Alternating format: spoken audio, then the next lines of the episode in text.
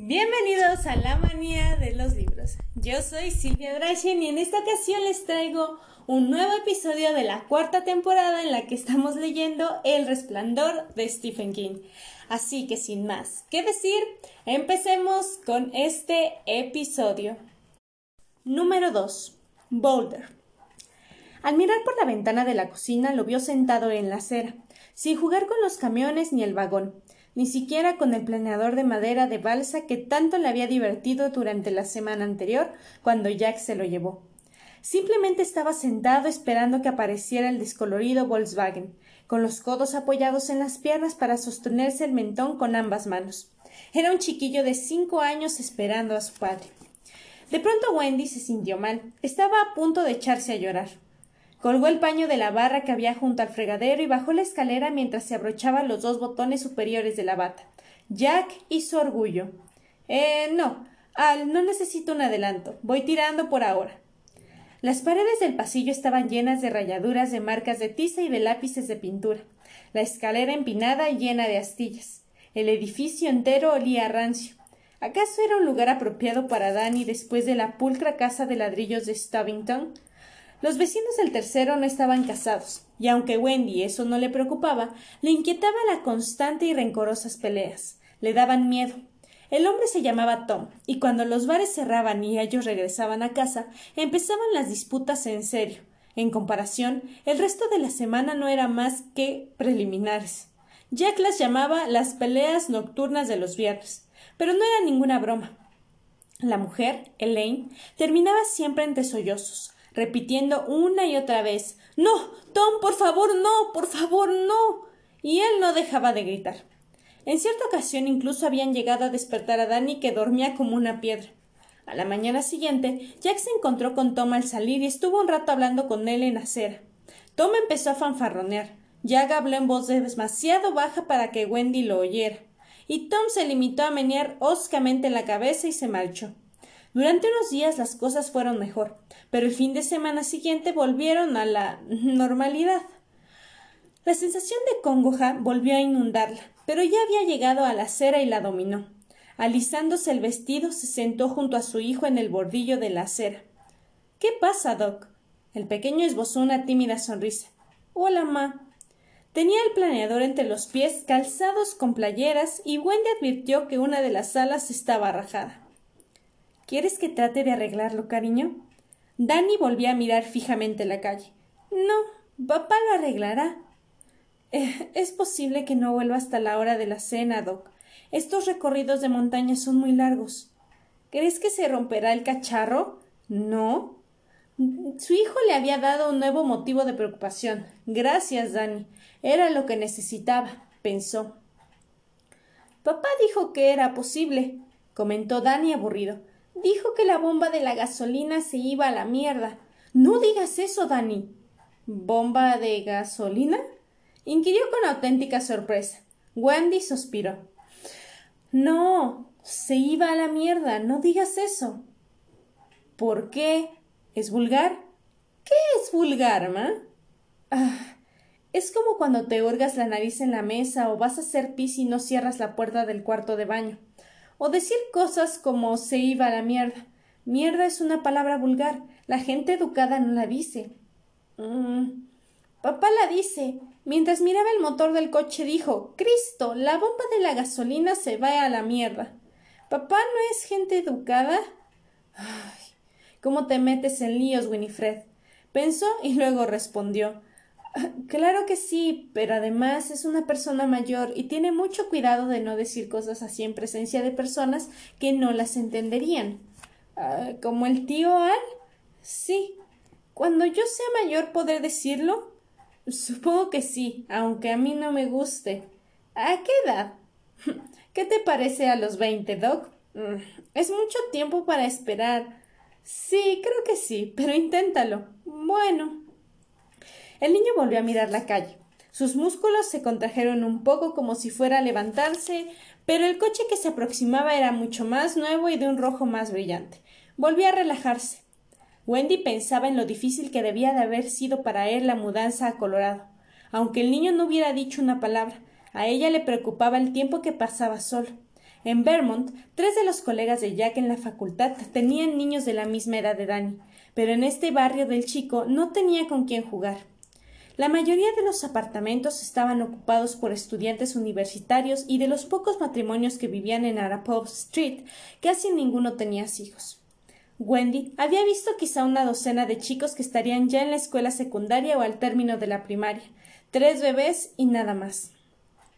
Mami, ¿Por qué se quedó sin trabajo papá? Arrancada bruscamente de su ensueño, Wendy buscó desesperadamente una respuesta. Ella y Jack se habían planteado distintas maneras de responder a la posible pregunta de Danny, que iba desde la evasión hasta la verdad pura y simple sin ambages. Pero el pequeño jamás había hecho la pregunta. Sin embargo, la había formulado en el peor momento, cuando ella estaba deprimida y menos preparada que nunca para recibirla. El niño la miraba, leyendo tal vez la confusión en su rostro y formándose sus propias ideas sobre el asunto. Pensó que para los niños los motivos y las acciones de los adultos debían de parecer tan enormes y amenazadores como las alimañas que se vislumbraban entre las sombras de un bosque en la oscuridad. Pensó que debían de sentirse manipulados como marionetas, sin tener más que vagas nociones de los motivos. La idea la llevó otra vez peligrosamente al borde del llanto, y mientras trataba de reprimirlo se inclinó para recoger el planeador y empezó a darle vueltas entre las manos. Papá dirigía el grupo de controversia, Dani. ¿Te acuerdas de eso? Claro, respondió el niño. Discutir es disputa, pero por gusto. ¿Era eso? Sí. Con la mirada fija en la marca Spot Glide, y en las calcomanías azules de las alas, sin dejar de dar vueltas al planeador, Wendy empezó a contar a su hijo la verdad exacta. En el grupo había un muchacho que se llamaba George Hatfield, quien papá tuvo que excluir porque no era tan bueno como los demás. George dijo que papá lo había excluido porque le resultaba antipático, no porque no sirviera. Después se hizo algo muy feo. Creo que eso ya lo sabes. ¿Fue él quien nos pinchó los neumáticos del coche? Así es. Fue después de clase y papá lo sorprendió haciéndolo. Wendy volvió a vacilar, pero ya no había alternativa. Debía decir la verdad o mentir. Papá a veces hace cosas que después lamenta. No piensa como debería. No es que le suceda a menudo, pero a veces sí. ¿Hizo daño a George Hatfield como cuando yo le desparramé todos sus papeles? Wendy parpadeó para hacer retroceder las lágrimas y recordó a Danny con un brazo escalollado. Algo así, cariño. Eh, papá golpeó para que dejara de pincharle los neumáticos y George le dio un golpe en la cabeza.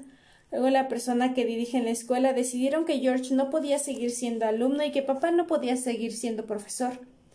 Aterrorizada se interrumpió en espera del diluvio de preguntas. Ah. murmuró Dani y volvió a ensimismarse mirando la calle.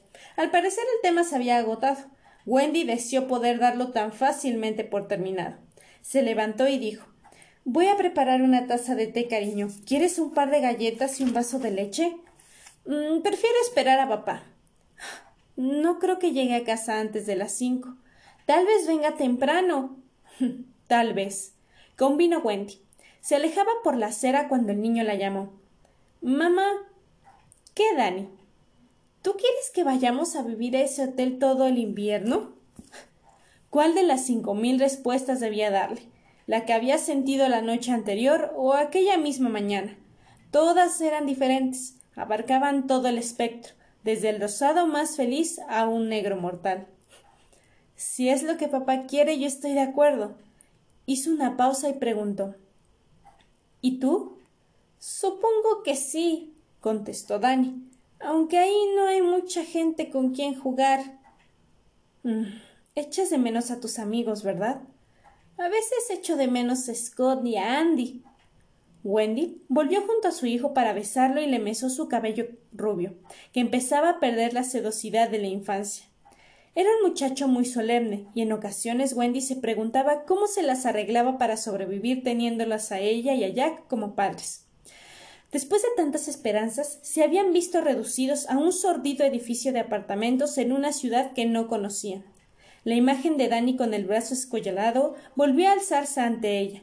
En el servicio de asignaciones sociales de Dios, alguien se había equivocado y a veces Wendy temía que fuera un error que jamás podría rectificar y tendría que pagar el más inocente de todos.